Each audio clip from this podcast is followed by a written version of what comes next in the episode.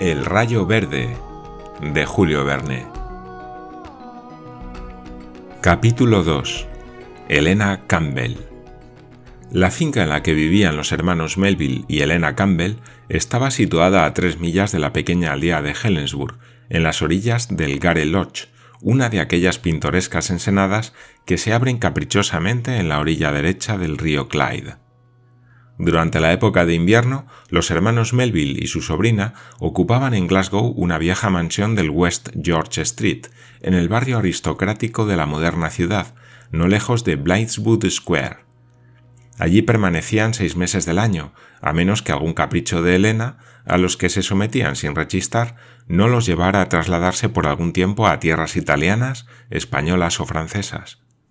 En el curso de estos viajes continuaban no viendo más que por los ojos de la muchacha, dirigiéndose allí donde ella deseaba ir, parándose donde se le antojaba pararse y admirando solo lo que ella admiraba.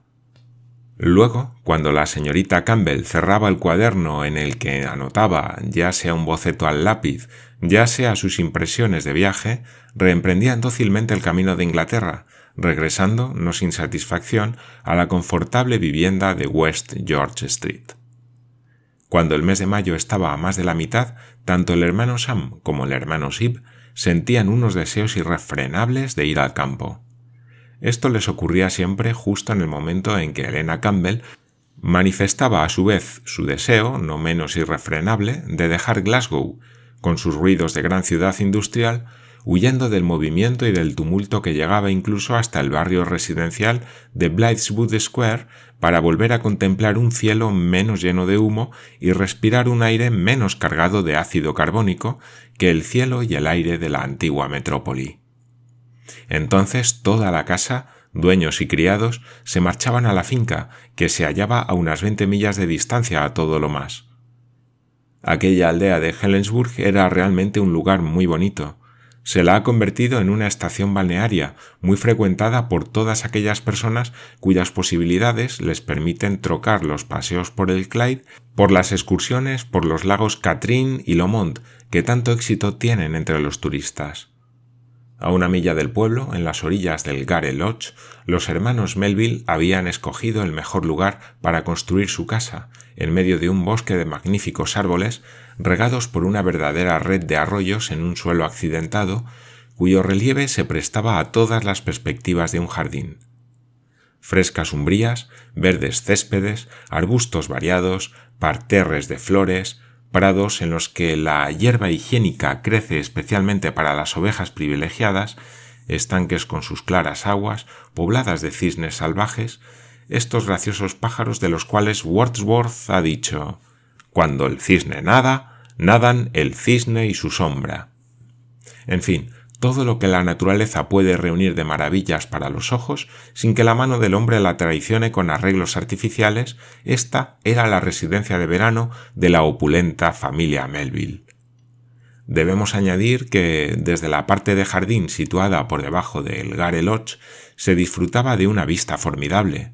Más allá del estrecho golfo, hacia la derecha, la mirada topaba primero con el istmo de Rosenheath, donde se levanta una graciosa villa italiana que pertenece al duque de Argyll. A la izquierda, la pequeña aldea de Helensburg dibujaba en una línea ondulada el perfil de sus casitas, dominadas por dos o tres campanarios, su elegante muelle, que se adentraba en las aguas del lago para el servicio de barcos a vapor, y en último plano sus colinas salpicadas de pequeñas casitas pintorescas. Enfrente, en la orilla izquierda del Clyde, Port Glasgow, las ruinas del castillo de Newark, Greenock y su bosque de mástiles, adornados con banderines multicolores, formaban un panorama muy variado que los ojos no se cansaban de admirar. Aquella perspectiva era más hermosa todavía, ofreciendo dos nuevos términos cuando se miraba desde la torre principal de la finca. Esta torre, cuadrada, con garitas ligeramente suspendidas en tres ángulos de su plataforma, adornada de almenas y barbacanas, unida al parapeto por un friso de piedra recortada, terminaba con una torrecita octogonal que se levantaba en el cuarto ángulo de la plataforma. Allí arriba se izaba el palo de la bandera que podemos ver en todos los tejados de las casas, al igual que en la popa de todos los buques del Reino Unido. Esta especie de torreón de construcción moderna dominaba, pues, el conjunto de edificios que constituían la finca propiamente dicha, con sus tejados irregulares, sus ventanas dispuestas caprichosamente, sus múltiples fachadas, sus antecuerpos que sobresalían de las fachadas, sus celosías pegadas a las ventanas, sus chimeneas destacándose en lo alto del tejado, de graciosos contornos la mayoría de las veces, de que se enriquece a placer la arquitectura anglosajona. Era, pues, en la última plataforma de la torre, bajo los pliegues de los colores nacionales, desplegados a la brisa del Firth of Clyde, donde la señorita Campbell gustaba de ir a soñar durante horas enteras. Allí se había dispuesto un bonito refugio aireado como un observatorio, donde podía leer, escribir, dormir, en cualquier época del año, al abrigo del viento, del sol y de la lluvia. Era allí donde tenían que ir a buscarla la mayoría de las veces.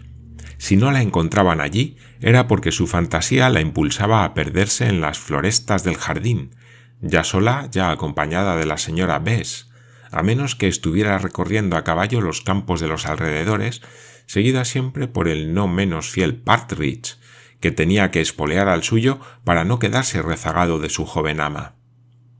Entre los numerosos criados de la mansión hemos de destacar muy especialmente estos dos honrados sirvientes adscritos al servicio de la familia Campbell desde su más tierna edad.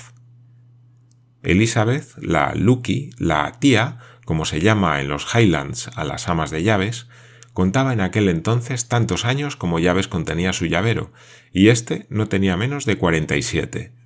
Era una mujer hacendosa, seria, ordenada, inteligente, que llevaba todo el peso de la casa. Quizá creía haber criado también a los dos hermanos Melville, a pesar de que éstos eran bastante mayores que ella, pero sí era seguro que ella prodigaba a la señorita Campbell verdaderos cuidados maternales. Al lado de esta excelente ama de llaves figuraba el escocés Partridge, un sirviente absolutamente adicto a sus dueños, eternamente fiel a las viejas costumbres de su clan invariablemente vestido con el traje tradicional de los montañeses, llevaba la boina azul a cuadros, el kilt, que le descendía hasta las rodillas por encima del filibeg, y el pouch, especie de escarcela de pelo largo. Calzaba altas polainas atadas con cordones cruzados y una especie de sandalias confeccionadas con cuero de vaca. Una señora Bess para llevarla a casa y un partridge para guardarla, ¿Qué más era necesario para asegurar la tranquilidad del hogar en este mundo? Se habrá observado, sin duda, que en el momento en que Partridge acudió a la llamada de los hermanos Melville, había dicho, al referirse a la muchacha, la señorita Campbell. Y es que si el buen escocés la hubiera llamado la señorita Elena, es decir, con su nombre de pila, hubiera cometido una infracción a las reglas que señalan los grados jerárquicos, infracción que designa más particularmente la palabra esnovismo. Efectivamente, la hija mayor o la hija única de una familia de la aristocracia, incluso aún cuando está en la cuna, jamás lleva el nombre con que ha sido bautizada.